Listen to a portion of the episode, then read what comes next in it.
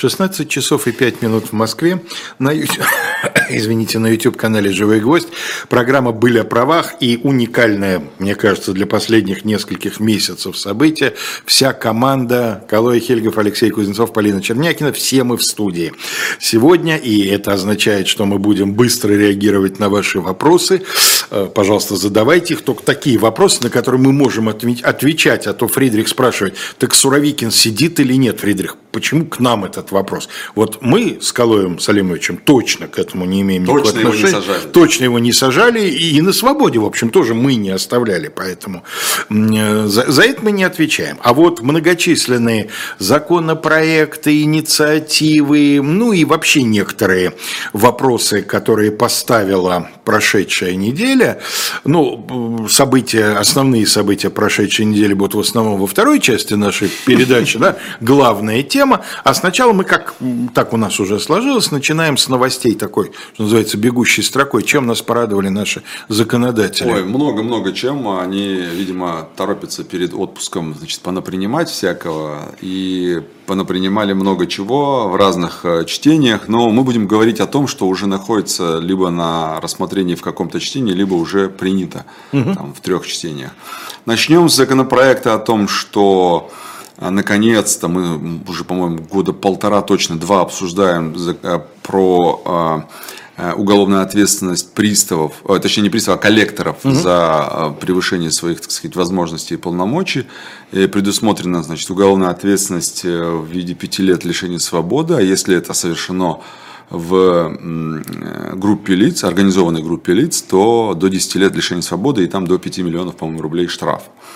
Это э, хорошая инициатива, хотя изначально там было немножко пожестче наказание, но тем не менее э, этого тоже, я думаю, достаточно будет. Просто надо понять, что такое незаконная деятельность коллекторов, чтобы понимать, за что их привлекать к ответственности. Здесь, наверное, это важно. А, бытовой, но мне кажется, интересный вопрос. Э, депутаты предлагают а, снять ограничения на тонировку передних боковых э, стекол. Как вовремя. Очень, очень вовремя, как да. Как вовремя ведь Действительно, надо, надо же чем-то заняться, все остальные проблемы. В общем, они предлагают снять ограничения на тонировку, но при этом э, оставить ограничения на тонировку лобового стекла. Не знаю, почему я решил это упомянуть. Мне кажется, нас слушают в том числе и автолюбители, поэтому для них это может быть интересно. А вот э, Национальный союз защиты прав потребителей обратился к премьер-министру Мишустину и попросил установить максимальную наценку на российские автомобили э, на уровне не выше 15%. То есть на... В смысле, продавец не сможет э, устанавливать наценку да. выше, чем отпускная да, да, цена для, завода. Для избежания вот этих искусственных завышений цен и э, я специально посмотрел данные автостата. Э, с 2020 по 2023 год стоимость автомобиля выросла на почти 60%. Я думаю, что там еще сильно больше, но это такая средняя температура угу. по больнице. Угу. Я знаю, что сейчас какая-то там, не знаю, гранта стоит миллион двести или миллион триста. Гранта миллион? Да, да, да, да новая. Поэтому там, мне кажется, выросла сильно в два раза больше, а не, не 60%.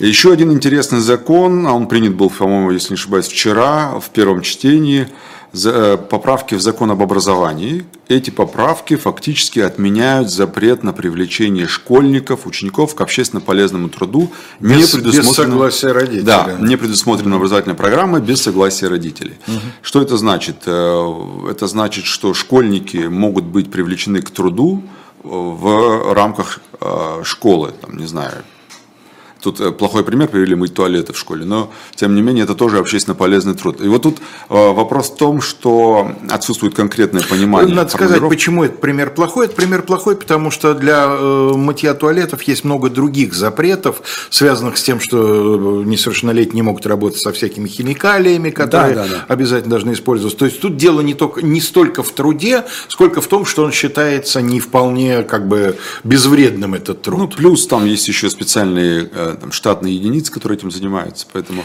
э, этим, этим трудом, понятно, нет. Но в целом э, сам термин общественно полезный труд, он, э, насколько я помню, не расшифрован до конца. И вот тут вопрос, обязателен будет этот труд или не обязательно. Потому что у нас в соответствии с 37 статьей Конституции принудительный труд, труд запрещен. запрещен да. У нас четвертая статья Трудового кодекса то же самое говорит. У нас есть еще, по-моему, закон об образовании запрещает труд без согласия родителей.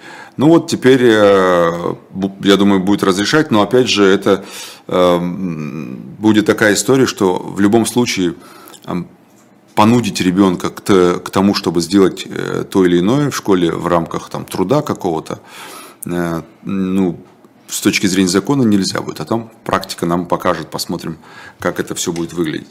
Э, интересный пакет, прям целый пакет документов 24 июня Владимир Владимирович Путин подписал. Э, очень важный, на мой взгляд. Мы, часть из них мы уже говорили, поэтому повторять не будем. Это про то, что Э, можно заключать контракт с Минобороны, находясь под следствием по небольшой и средней тяжести преступлениям, это мы уже говорили.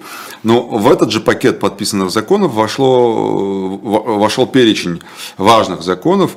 Это, во-первых, э, закон, предоставляющий возможность осужденным за тяжкие преступления изменить режим отбытия наказания и быстрее получить УДО. А, соответствующие изменения вносятся в статью 78 Уголовно-исполнительного кодекса.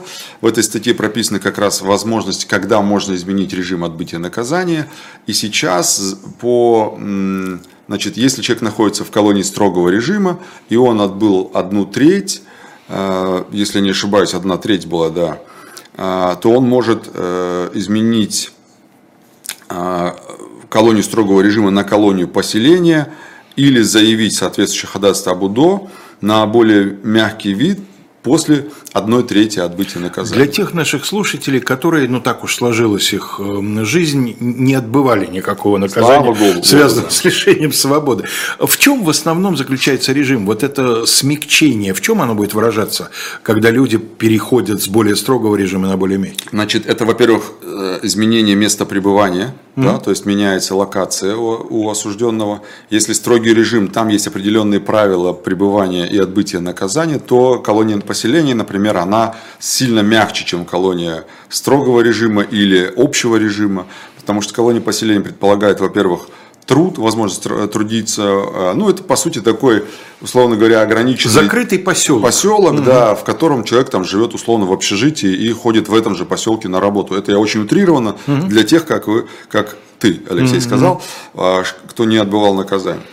Ну, а вообще это количество свиданий, это сумма, на которую можно отовариться в лавочке. Да, да, да. Это да. практически очень кажущиеся, может быть, мелочами, но очень важные вещи для человека, который это, находится в замкнутом Вот я вас уверяю, из практики вам могу сказать, очень многие, кто менял строгий режим на более мягкий, даже общий или с общего на колонию поселения, всегда это сильное облегчение для угу, человека, угу. потому что, да, как, вы, как сказали, это и э, возможности повседневного быта, и возможности работы, и встречи с родственниками и так далее. И, так и далее. публика вокруг, наверное, тоже. Немножко общем, другая, да, да, другая. Да, немножко другая. Дальше. Э, единственное, что важно здесь сказать, что э, не распространяются эти правила на, осужденных по, на осужденных по террористическим статьям, по преступлениям против неприкосно... половой неприкосновенности несовершеннолетних. И, насколько я помню, а, организацию преступного сообщества ПГ 209 210. По ним а, эти смягчения не распространяются, там сохраняется две трети отбытия срока для того, чтобы изменить этот самый этот самый режим. Андрей спрашивает, и я тоже хотел присоединиться к его вопросу, потому что я обратил на это внимание на прошедшей неделе. Какое-то необычное по нынешним временам серьезное противодействие встретил закон о запрете трансгендерного перехода. Угу. Что вот на сегодняшний момент, как выглядит ситуация? Застопорилась, не застопорилась? А, нет, почему? А, закон принят, а, и я о нем говорил в прошлый, прошлый эфир. А, точнее, нет, закон не принят, но он находится в стадии, потому что э, точно он находится в Госдуме, и угу. э, еще две недели назад он был в качестве законопроекта. Я думаю, я сейчас, честно, не готов сказать, на каком там этапе, но он точно находился в Госдуме. Там планируется ввести полный запрет на смену пола э, с помощью медицинских процедур. Естественно, там будут какие-то Э, скажем, исключения для этого, но запрещается менять пол, запрещается вносить соответствующие поправки в документы. Это в паспорт или там в иные документы, куда вносятся. Для этого вносятся изменения в закон об основе охраны здоровья э, и в закон об ЗАГСе, об актах гражданского состояния. Значит, первый вносится изменения, которыми медицинским работникам запрещается проведение соответствующих процедур медицинских, а в закон о ЗАГС запрещается вносить изменения, соответственно, в акты гражданского состояния. И там был очень интересный момент, когда Володин заявил, когда рассматривали законопроект, он заявил, я надеюсь, что значит, э, э, Минздрав никаких изменений и не будет вносить, э, прикрываясь человеческими жертвами. А Минздрав говорил, что такая что история, суицид, да, да, такая да, история э, грозит вспышку. суицидами, угу. да. Э, но вот так вот воспринял этот, этот выпад Минздрава. То есть он его воспринял в качестве выпада, а не в качестве предупреждения резкого скачка суицида среди молодежи, среди, особенно среди, там, не знаю, как там было сказано, молодого населения там, от 18 до 25 лет, что-то такое. Ну, то есть, когда психика у человека неустойчива. Дальше, из важных законов, э, помимо этого, был очень важный момент, сейчас объясню почему. Потому что э, речь идет об а, от, отмене судебных решений и повороте судебных решений. Я объясню, что такое поворот. Поворот – это когда э, значит, лицо, с которого взыскали деньги – потом отменяет это решение по разным основаниям, то есть вышестоящие инстанции, по вновь открывшимся обстоятельствам, mm-hmm. неважно. И, соответственно, вот взысканные деньги, они должны быть возвращены этому должнику, да, с которого их взыскали по первоначальному решению. Соответственно, это называется поворот, если простым человеческим языком говорить. Так вот, теперь а, в ГПК, в Гражданский процессуальный кодекс, вводят новую статью 400 45.1 она называется. В общем, этой статьей запрещается поворот судебных решений по делам о трудовых спорах, о взыскании алиментов, алиментов э, по делам об авторских правах и о, по искам о возмещении вреда, причиненного э, здоровью. Да? То есть, если по таким искам было взыскано по решению суда были взысканы денежные средства, и это решение впоследствии было отменено, то по именно таким категориям дел поворот, не, то есть э, поворот решения суда не исполняется, то есть деньги не возвращаются. Еще раз, это алименты, это трудовые споры, это авторские споры, это иски о возмещении вреда, причиненного увечьем, и что там у нас еще? А, и, а, по-моему, если не ошибаюсь, еще повреждение или смерть здоровья. Да? Вот, вот. Почему? Э, в общем-то, могу объяснить это следующим. Э, с одной стороны, э, судебное решение обязательно для всех. Если решение суда отменено, значит оно обязательно для всех. С другой стороны, здесь речь идет о защите прав тех, кто пострадал. Да? Имеется в виду, если это элементы, то это значит один из супругов, или mm-hmm. ребенок, или mm-hmm. родитель. А, если это трудовой спор, то это тут защищают интересы непосредственно а, работника. Если речь идет о взыскании по авторским правам, здесь я, к сожалению, не могу. Вот я как раз, почему-то мне могу. именно этот пример пришел в голову. Вот, предположим, я автор, да, есть издательство, значит, э, сочтено, что я э, необоснованно получил авторское вознаграждение, с меня какие-то деньги, которые я уже получил от издательства, их забрали, издательство вернули, а потом следующая инстанция признала, что нет, я обоснованно получил вознаграждение. И, и что вот я сижу я, честно, не могу объяснить. Интересе? Не могу объяснить. Э, и ту же историю, если это касается взыскания с работника, в интересах работодателя. Но хотя это, это крайне редкая история, потому что мы знаем позицию Верховного суда про э, случайные переводы денег. Да? Угу. То есть, если работнику было переведено случайно больше денег, чем ему полагалось, или там больше льгот, чем ему полагалось от работодателя и так далее, то эти деньги не могут быть взысканы. Обратно с работника, потому что они остаются у него, и Верховный суд этой позиции придерживается, и это судебная практика. Ну хорошо, да, это как бы да. ошибка бухгалтерии, да, да, да именно пусть так она это за это и, как говорится, расплачивается. А вот, ну ладно, а окей. вот причиненную увечьем и, или там смертью, то здесь, мне кажется, тоже это как раз в интересах пострадавшей стороны, даже если отменяется решение, то взысканные деньги уже не возвращаются. А, опять же, говоря про взыскание и вообще исполнительная часть работы, здесь мы переходим к, новому, к новым поправкам а, в закон об исполнительном производстве. Тоже в рамках этого же пакета подписаны. Значит, здесь речь идет о том, что приставам теперь зафиксировали срок окончания или прекращения э, исполнительного производства в отношении граждан-должников. А, что это значит? Это значит, что приставы должны будут в течение трех дней вынести соответствующее постановление об окончании производства. А, но здесь сказано при наступлении бесспорных оснований. Что это за основания? Во-первых, это когда... Признание банкротом, да? Банкрот э, – это исполнение судебного угу. акта, и это отмена исполнительного акта. Вот, собственно говоря, все очень просто. Угу. Вот э, такие изменения будут Э, по-моему, вступает в силу с 24 -го а года. А в чем новация? Как было до этого? Объясняю. А, например, Алексей, у вас задолженность. А, вы ее оплатили, а, вы ее оплатили, например, там, вчера, а вам послезавтра вылетать. И вам из-за этой задолженности ограничили выезд. Угу. Исполнительное производство не приостановлено, несмотря, не прекращено, несмотря на то, что вы оплатили оно висит у э, условного там э, пограничника, пограничника да. который говорит, извините, у вас тут этого, я вас не выпускаю. И вам надо, значит, звонить приставу и так далее. А это облегчает жизнь с какой, в какой части? То есть ты можешь рассчитать сроки, когда ты можешь оплатить, чтобы тебе прекратили исполнительное производство. А исполнительное производство должны прекратить в течение трех дней. Да? Mm. Значит, ты, условно говоря, там если у тебя задолженность, ты можешь заплатить там за 3-4 дня до вылета, и ты можешь быть уверен, что в течение Все равно дней... же русская рулетка, я так Ой, понимаю.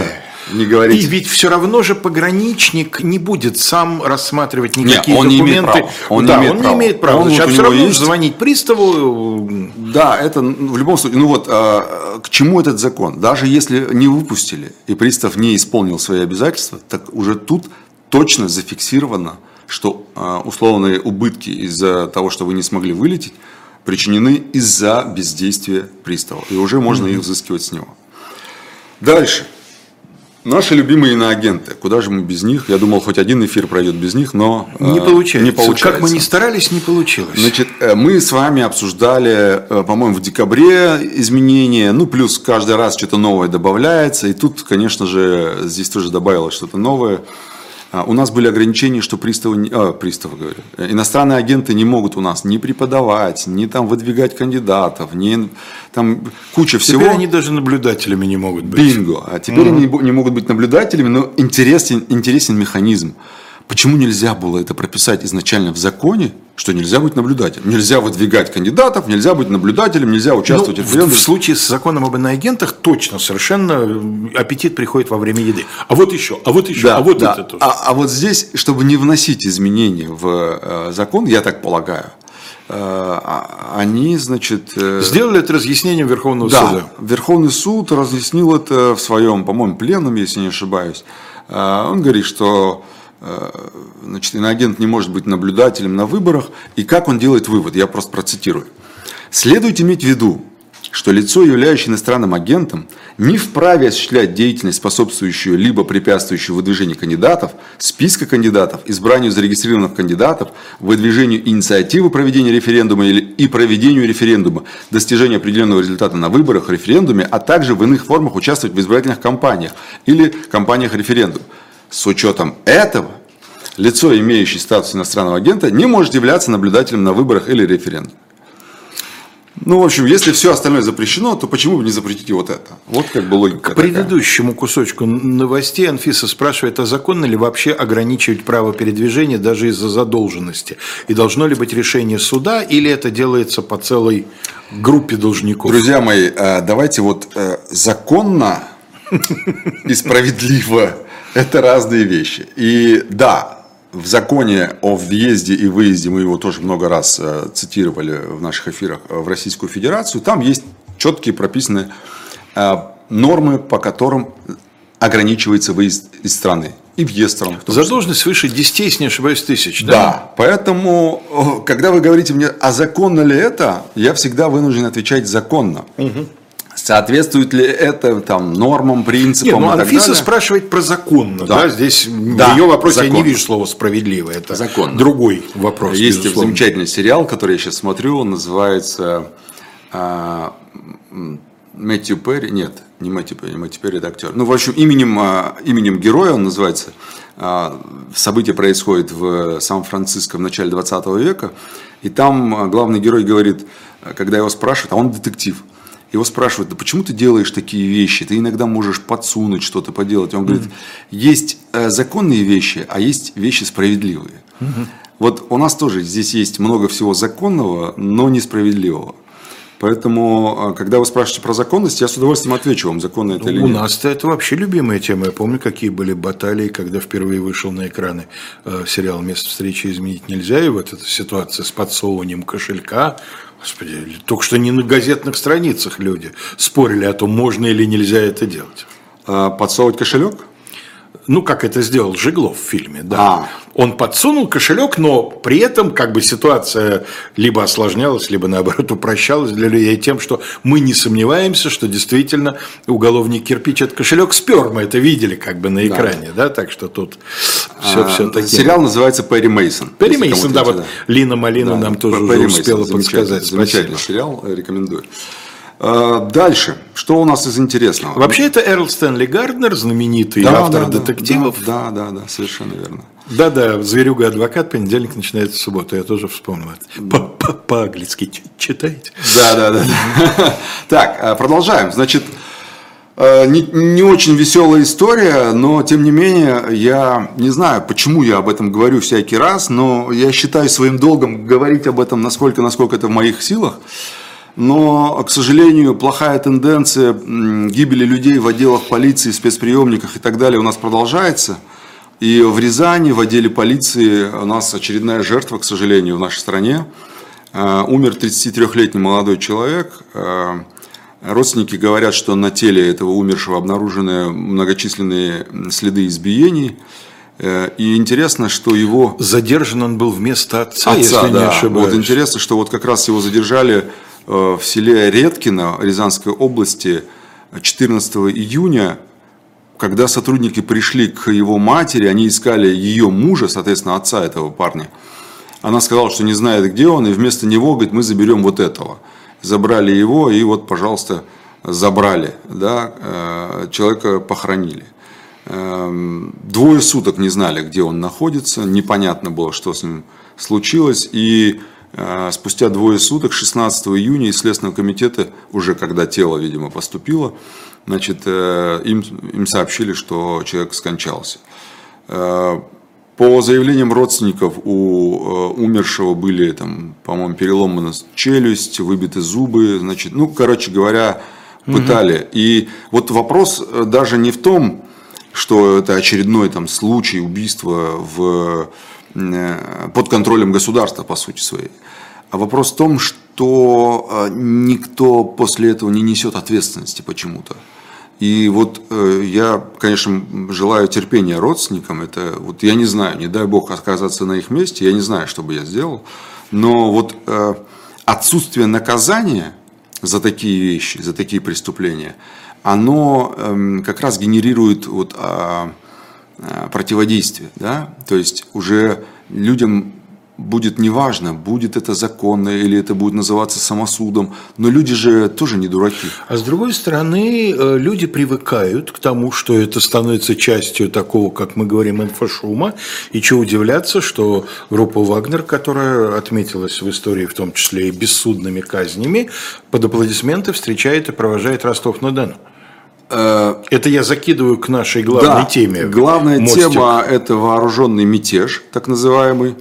Вот, Алексей, э, вот мы же, мы же на «ты» перешли да. спустя пять лет. Да. Э, вот скажи, пожалуйста. Вот Наши что слушатели что... уже заметили, что нам этот процесс дается не Тяжело, просто, да, да, но да, мы да. справимся, я обещаю. Да. А, вот что ты думаешь про то, что это произошло? Вот не, не, не вооруженным, там, условно, там, не юридическим взглядом.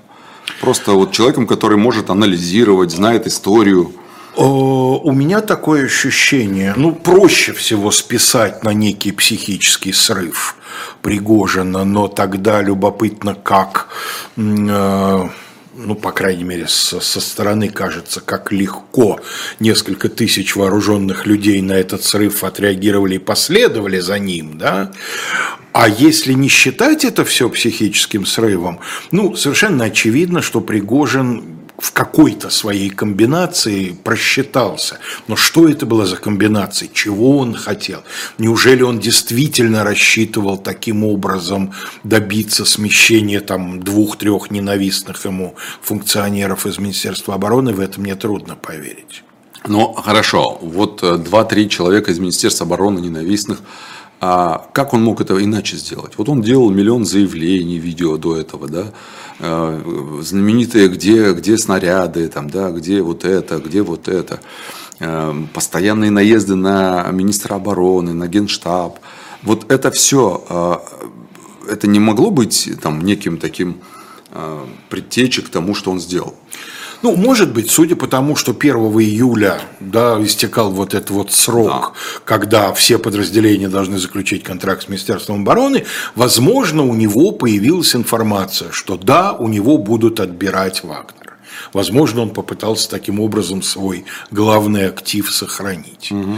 Но я не знаю, для того, чтобы хоть мало-мальски как-то обоснованно на эти темы рассуждать, нужно иметь информацию. Информация у нас да, я почему задаю эти вопросы, потому что э, ровно так же, э, скажем так, не, неоднозначно можно это все оценивать и с юридической точки зрения. Э, я объясню, что я имею в виду.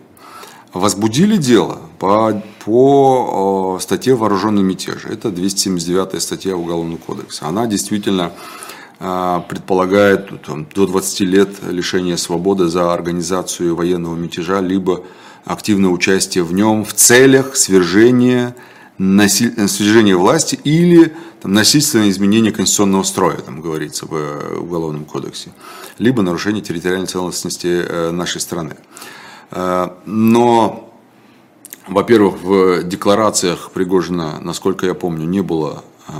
То есть надо понимать, что он в мятеж, вооруженный мятеж, превратился ровно после выступления Путина. Да, безусловно. До, этого, до этого было момента нечто, некое нечто, движение, да, да, да, некая да. передислокация. Когда а, главное лицо в стране дает этому оценку, как, это, как вооруженный мятеж, и все понеслось. То есть это уже как бы перешло в уголовно-правовую, в том числе, плоскость, не говоря уже там о политической и так далее. Но мы говорим сейчас о уголовно-правовой плоскости. И тогда уже там Генпрокуратура, ФСБ объявили, что вот э, вооруженный мятеж. А, опять же, при отсутствии э, насильственной попытки свержения Кстати, власти. Кстати, что-то при этом объявлении я не видел Бастрыкина. Он у нас обычно первый лезет возбуждать А это дела. не его, не его э, подследственность. Ну и что? Он много не по своей подследственности указания отдал. 279, по-моему, они, э, то есть оно, она расследуется, не по-моему, она расследуется в соответствии с законом э, ФСБ. Да, да понятно. Это как госизмена и все остальное. А, значит, Пригожин не заявлял ни о какой а, ни о каком свержении, ни о каком изменении конституционного строя. Он говорил, что мы идем, там, отдайте нам там, кого Шойгу, там, кого Герасимова, он там на переговорах это говорил, там во всяких своих телеграм-каналах, там аудиозаписи он тоже делал в контексте того, что мы идем миром, бла-бла-бла. Понятно, что у Генпрокуратуры и ФСБ есть абсолютная власть квалифицировать это так, как они считают нужным, и это тут вообще то есть вопросов нет. И они посчитали нужным это квалифицировать как вооруженный мятеж.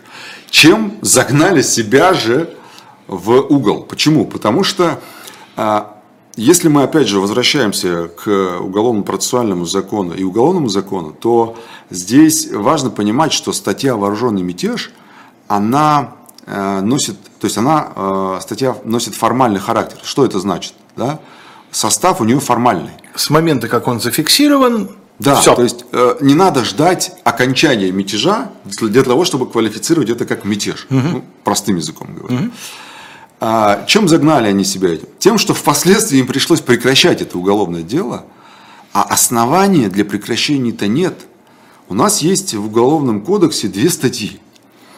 Это 24 и, если не ошибаюсь, 27 статья, в которых есть основания для прекращения. И вот здесь а, ФСБ официально объявила, что мы прекратили, потому что они развернулись обратно. Они там не довели это до конца. Но опять же, формальный состав преступления, он предполаг... не предполагает, что нужно доводить до конца совершенное преступление. Достаточно декларации и каких-то первых действий. А если мы возьмем в контекст еще и то, что сбиты там, несколько вертолетов, самолеты, несколько человек убито при этом, то это однозначно можно квалифицировать уже как оконченный даже состав, причем по независящим если он не окончен, то он не зависит, по независимым, от, э, от исполнителя mm причинам. mm Да? А, потому что развернуться-то он не просто так решил развернуться, там же, там, ну, как мы сейчас уже знаем, что там шел целый там, э, перечень переговоров, там, то с тем, то с этим, то там Лукашенко, то Бортников, то еще кто-то и так далее. И э, вся эта история получилась очень смешной с точки зрения... У меня есть вопрос, я его задам буквально через Давайте. пару десятков секунд, потому что сейчас мы вам э, напомним о э, существовании shop.diletant.media, нашего кормильца, нашего интернет-магазина, где, как обычно, предлагается к продаже некоторые, некоторые уже, по-моему, там за раз более сотни выкладывается всяких лотов. Ну, во-первых, напомню, что по-прежнему в продаже свежий номер журнала «Дилетант», который вот в 20-х числах поступил. Вот, да, у меня за, за, за плечом, как, смотря, я не знаю, какая камера сейчас меня показывает, но по идее должно быть над моим правым плечом, так как зритель меня видит. Ну и э, я вот обратил внимание, что сегодня появилась, ну правда, она в единственном экземпляре, поэтому не удивлюсь, если уже продана букинистическая книга очень давнего, так сказать, издания э, известного автора Эндрю «КГБ сегодня». Безусловно, для любителей темы представляет э, исторический большой интерес. Ну, а кроме того, представляем вам в очередной, не первый раз уже, э, роман Саши Филипенко «Кремулятор».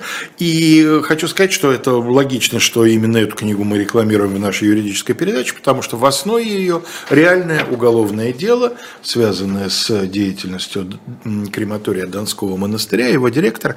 Вот, э, если вас интересует вот то, о чем мы в программе «Не так» Сергеем Бунтом постоянно говорим, да, реальные уголовные дела, то эта книга, безусловно, для вас. А вопрос у меня вот какой. Значит, как только было заявлено, что достигнуты договоренности, дело будет прекращено, меня приятели начали спрашивать, а, а как ты думаешь, а по каким основаниям будут прекращать?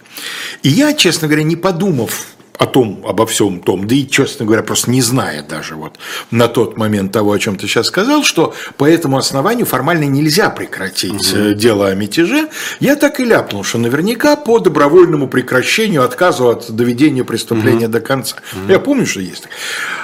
А в принципе, что-нибудь еще можно было использовать? Вот, ну понятно, перед ребятами стоит задача любой ценой прекратить. Алексей, э, расскажу, значит, э, вчера мне один из прекрасных иноагентов, э, известных иноагентов, не буду называть имени, присылает в Телеграм ходатайство одного из адвокатов. Я видел, да. Да, и, и говорит, а, а, а, а реально может быть такое? Э, я говорю, ну, оценил троллинг адвоката, значит, там было э, ходатайство о прекращении уголовного дела в связи с новейшей практикой уголовного процесса и значит, основание, что он уйдет в Беларусь в кавычках. Угу.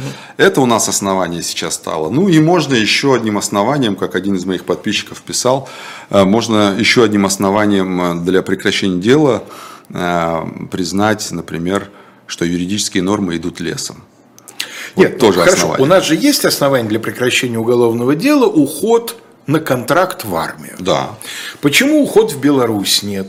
Несколько лет назад мои друзья, живущие на Северном Урале и работающие там, э, муж и жена, она директор заповедника, он один из сотрудников заповедника, рассказывают мне историю.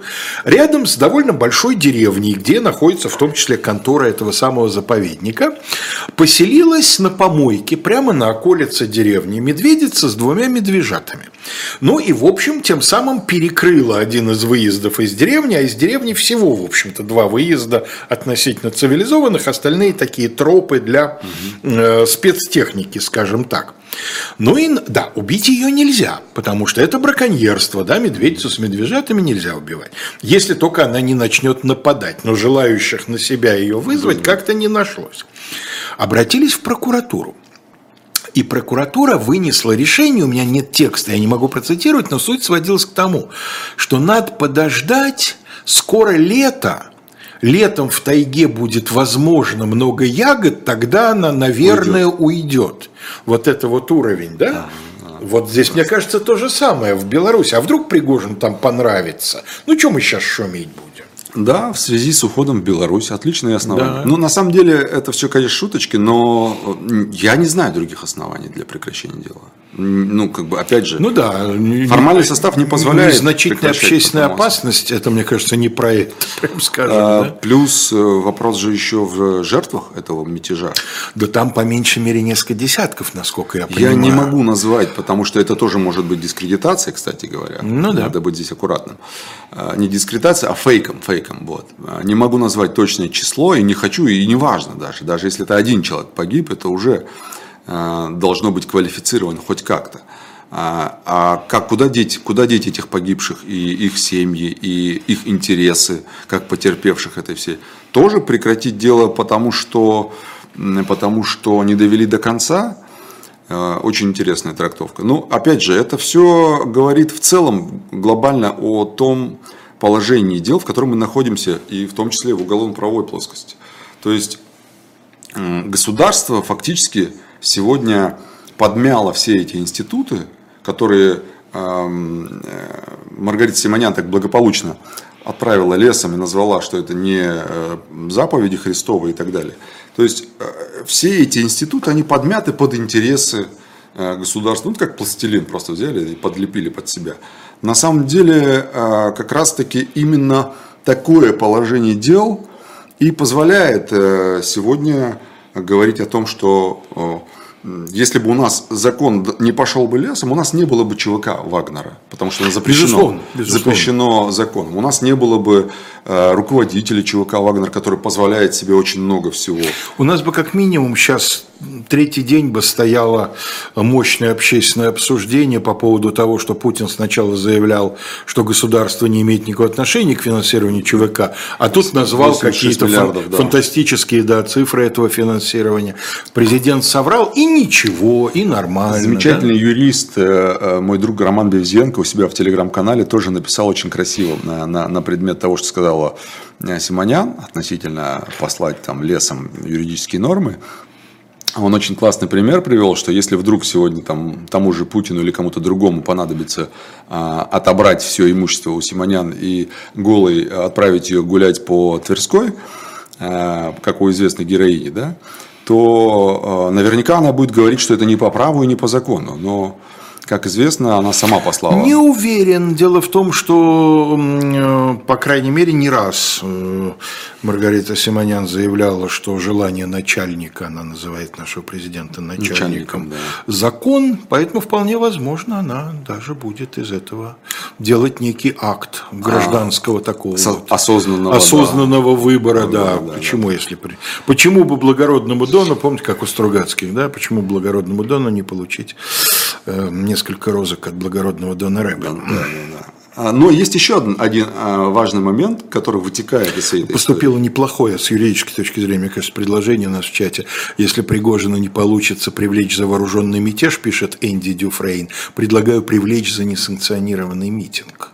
Ну что, хоть что-то. Хоть что-то, да. Хоть что-то. Ну, опять же, это административка.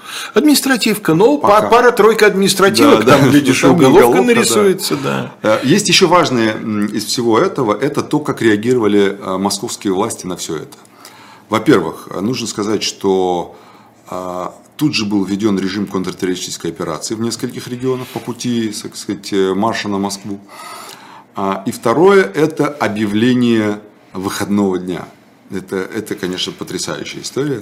То есть э, Лужков э, тут же объявил, что понедельник будет выходным днем. Пока Собянин. еще А, я, я сказал? Лужков. О, господи. Собянин, ну, в принципе, конечно, да. Лужков, я, дум, я почему-то думаю, что Юрий Михайлович в ситуации Сергея Семеновича поступил бы так же. Да, покойных, да, лучше не поминать. Я, Правда. Я, я, я извиняюсь, да, потому что, не знаю, почему я сказал про Лужкова, Собянин.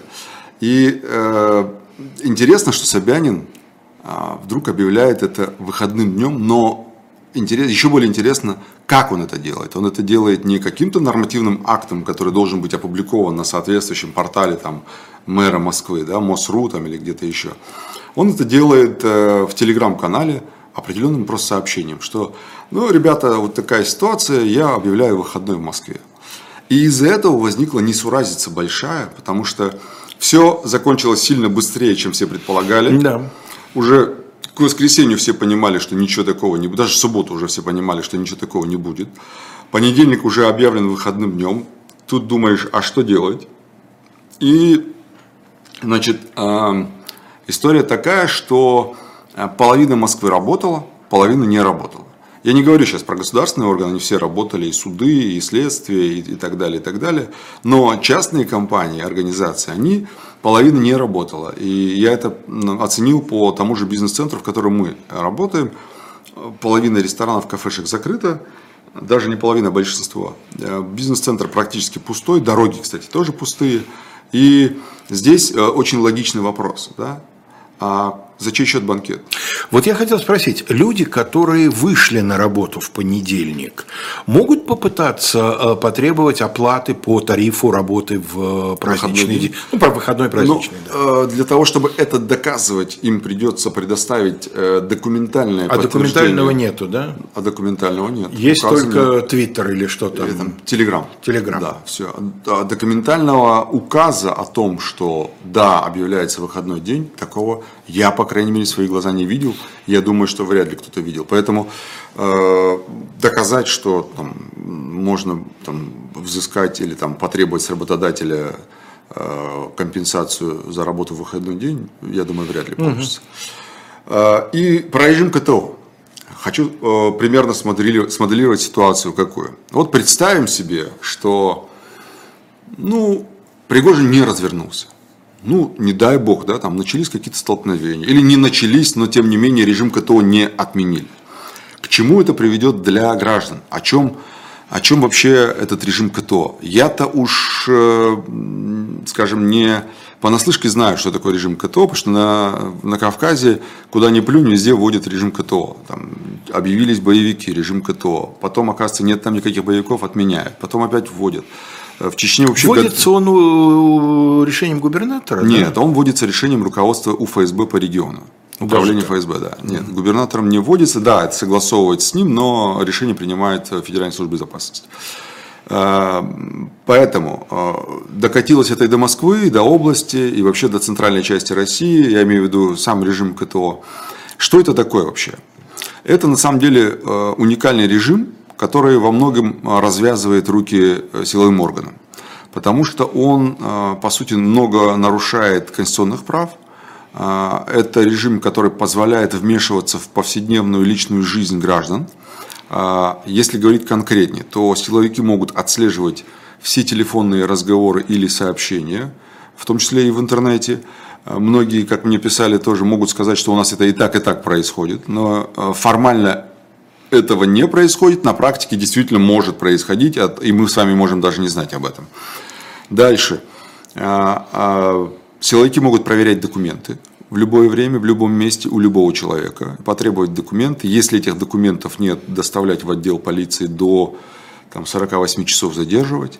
А, дальше э, досматривать вообще без протоколов, без э, э, понятых, досматривать автомобили, ограничивать передвижение, а, хоть на авто, хоть пешком а, и так далее. Более того, если в конкретный момент времени какой-то из представителей силовых структур посчитает, что ему нужен ваш автомобиль для того, чтобы выполнить какую-то задачу, э, он имеет право у вас изъять автомобиль в, цело, в целях, как там написано, в целях реализации мер режима КТО.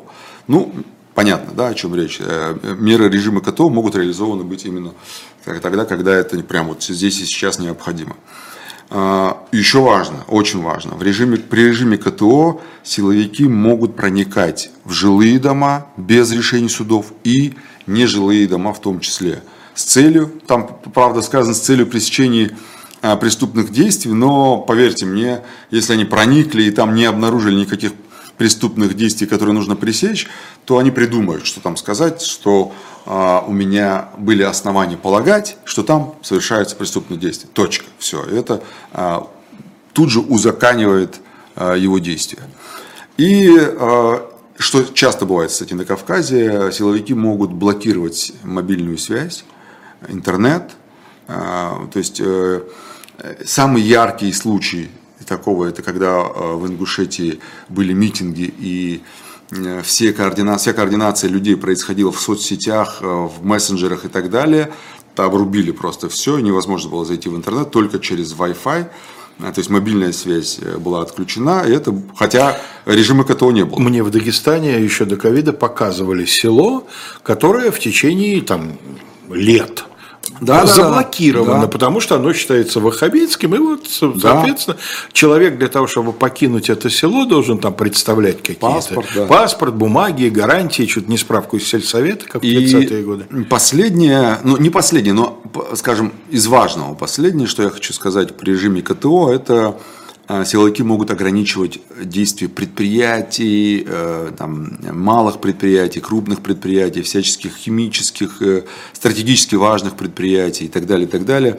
А, ограничение работ по оказанию услуг, там всякие вот э, мелкие микробизнесы, там типа не знаю, парикмахерских там, mm-hmm. и так далее, и так далее. Тоже все это может быть ограничено при режиме КТО. Поэтому режим КТО это, конечно, а, такое где-то там звучащее, а, в частности из Кавказа обычно, где там вводится это, но на самом деле сам режим при его введении сильно развязывает руки силовикам.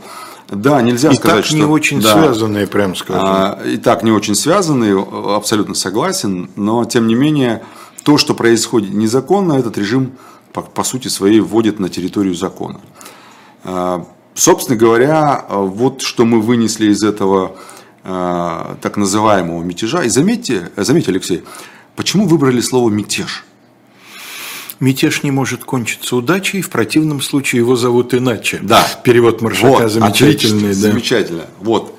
Просто прям очень в точку, потому что мятеж, он всегда Э, это нечто негативное. Да, конечно, уже в самом слове заложено негативное. Даже хуже, чем слово революция звучит не те, да, особенно в наших головах. В сознании, особенно старшего поколения, да. это некое отличие. Да, да поэтому, поэтому выбрали слово мятеж. И тут э, в связи со всеми этими событиями в выходной день я наткнулся на старую, э, значит, в силу своего, скажем, образования за границей я изучал э, всякие э, умные термины типа несостоявшегося государства. Failed state. Да, да. failed state. Угу. Я, э, и, и есть такой прям очень классный, э, очень классный американский ученый, его зовут Стивен Ратнер. Он э, очень прям написал, я не помню сейчас его коллега, его имени, они в паре написали очень классную книгу относительно failed state. И там он дает э, определенного рода критерии этому failed state. И я начал это все изучать. То есть после обращения Путина... И, по-моему, степени, да? да степени да, да, да. вот этого fail. А, после обращения Путина утреннего, когда он говорит, что это мятеж, и мы его накажем, потом он говорит, что там я там, типа, там, мы договорились, я разворачиваю, то есть э, Пригожин говорит, что мы разворачиваемся, потом Путин говорит, я сдержу слово, и мы там прекратим дело и все остальное. И вот это все, оно как бы наводит на мысль о fail state, потому что э, одним из важных критериев э, несостоявшегося государства это то, что монополия на насилие есть не только у государства, а есть у кого-то еще. И это, наверное, самый главный критерий несостоявшегося государства. И Почему я вспомнил эту историю? Потому что как раз э, а, то, что делал э, Пригожин в Ростове, в Воронеже, под Липецком и так далее, это все как раз э, показатель того, что насилие, монополия на насилие есть не только у государства. Ну, ты захватываешь там э, здание Министерства обороны в Южном федеральном округе. Как иногда мафию называют ночным государством. Да. да? Вот. вот здесь была абсолютно эта история, и я начал это все изучать, ну, вспоминать точнее, и э, есть некоторые критерии, мне кажется, важно их, их понимать и знать, хотя многие говорят, что ну, что ты там эти критерии называешь, что не любое государство возьми, э, везде эти критерии имеются, но я не согласен, потому что даже если ты э, совершаешь насилие, даже незаконное насилие, но от имени государства, вот то, что у нас происходит очень часто, я имею в виду там тоже насилие, которое применяется к задержанным и так далее. Да, оно незаконно, но оно все равно от имени государства. Это должностное лицо делает в силу своих полномочий. Значит, Разумеется, делегированных да, государством. Совершенно верно. А здесь как раз история не про это. Здесь история про то, что есть отдельная от государства группа, которую государство как бы не признавало в воздушных кавычках, но потом, конечно же, он говорит, что да, это на самом деле мы ему 86 миллиардов не заплатили за последний год. То, конечно, в этом случае а, здесь можно говорить о том, что монополия на насилие не только у государства. Дальше. Еще один критерий – это то, что равенство перед законом определяется а, по каким-то конкретным критериям. Что это значит? Это вот знаменитая а, как это, своим все, а остальным закон, да? Друзьям, друзьям все. Нет, друзьям все, врагам, врагам закон. закон. Врагам вот, закон. Вот, Приписывается Пиночету, да. да вот Нет, друзья... вру, вру, вру, вру, вру. Франко, Франко, извиняюсь. Франко, да. Угу. Вот эта история про друзьям все, а врагам закон. А, вот мы с вами как раз те лица, которым закон. А Пригожин это человек, Закон который... об иноагентах. Да. А Пригожин человек, которому как раз все... Друзья, да. Были, было все для него. Он мог называть войну войной, он мог критиковать вооруженные силы, он мог выдавать отличную от официальной версии информацию, он мог ну, совершать, дискредитировать, дискредитировать. Все, все, до чего он дотянется. Мог, да. Он мог э, делать то, за что многие люди сидят уже, угу. причем немалыми не, не сроками. Но при этом ему как бы все. Да, это тоже критерий вот этого failed states. А, сильная значимость негосударственных структур, я думаю, что здесь можно отчасти это отнести в том числе и к, к тому же ЧВК «Вагнер», что это сильная значимость э, негосударственных структур, но опять же э, это очень сильно аффилировано государству, как мы поняли. Угу. Там. И, э, кстати, я тут подумал, что высказывание Пригожина, что финансирует из собственной тумбочки, у меня вопрос, а где эта тумбочка стоит? -то? Да вот похоже, что если совместить два высказывания двух разных политиков, то получается, что Пригожин перепутал свою шерсть государственной, как да. в «Кавказской пленнице». Да, и вот у меня тут с Алексеем Алексеевичем вопрос такой. А может быть, он прав, что он не являлся хозяином ЧВК «Вагнер»? И, может быть, он правильно подал в суд на Алексея Алексеевича. Ну, это, да, но это ваши процессуальные да, дела. Лирическое да. отступление. В общем, fail state, э, почитайте, я думаю, будет интересно. Э, тут я не могу не сказать про другого специалиста на эту тему. Э, Ульрих Шнекера, это немец. Он э, на три категории делит эрозию государства, в кавычках на три типа. Он говорит, это слабые государства, государства, которые не справляются со своими функциями и несостоявшиеся государства. А теперь вот думайте, на какой мы с вами точке, вот, э, ступеньки, ступеньки этапе, да. в, этой, в этой лестнице. Да. Ну, э, вы, конечно, думаете, в какой мы точке, но, тем не менее, продолжайте слушать наши каналы «Живой гвоздь» и «Дилетант». В ближайшее время вас ожидает следующая программа. После 17 в программе «Слух и эхо» сегодня Айдар Ахмадеев. Затем, после 18 мы приглашаем, мы с Сергеем Бунтманом, приглашаем вас переключиться на часик на канал «Дилетант». Сегодня э, у нас передача, которую мы назвали «Неприятный еврей» название будет э, развито в самой передаче. Это очень громкое дело, которое в свое время в самом-самом конце XIX века всколыхнуло Чехию, всколыхнуло Австро-Венгерскую империю, дело о кровавом навете э, на эм, Э, чешского еврея Леопольда Хилснера. Мы несколько раз его предлагали ранее, но вот теперь своим волюнтаристским решением об этом деле вам расскажем. Затем на канале «Живой гвоздь» после 19 в особом мнении Василий Полонский беседует с поэтом Демьяном Кудрявцевым. Сегодня будет передача на живом гвозде, и после 20 Айдар Ахмадиев беседует с Натальей Талановой, экспертом в области международных инвестиций. Тема передачи «Ошибки при иммиграции». Не эмиграции, не при отъезде, а при въезде. Да? Ошибки при иммиграции и как их избежать. И поскольку сегодня четверг, то считающий являющийся иноагентом Дмитрий Быков сегодня проводит программу «Один», а в рубрике «Урок литературы» Фазиль Искандер. Спасибо всем, кто нас слушал, спасибо за внимание, за участие, за вопросы, а мы прощаемся до следующего четверга, причем до следующего четверга прощается Калай Хельгов, а я прощаюсь угу. до через четверга, поскольку следующий четверг э, я буду не в Москве и не приму участие в этой передаче.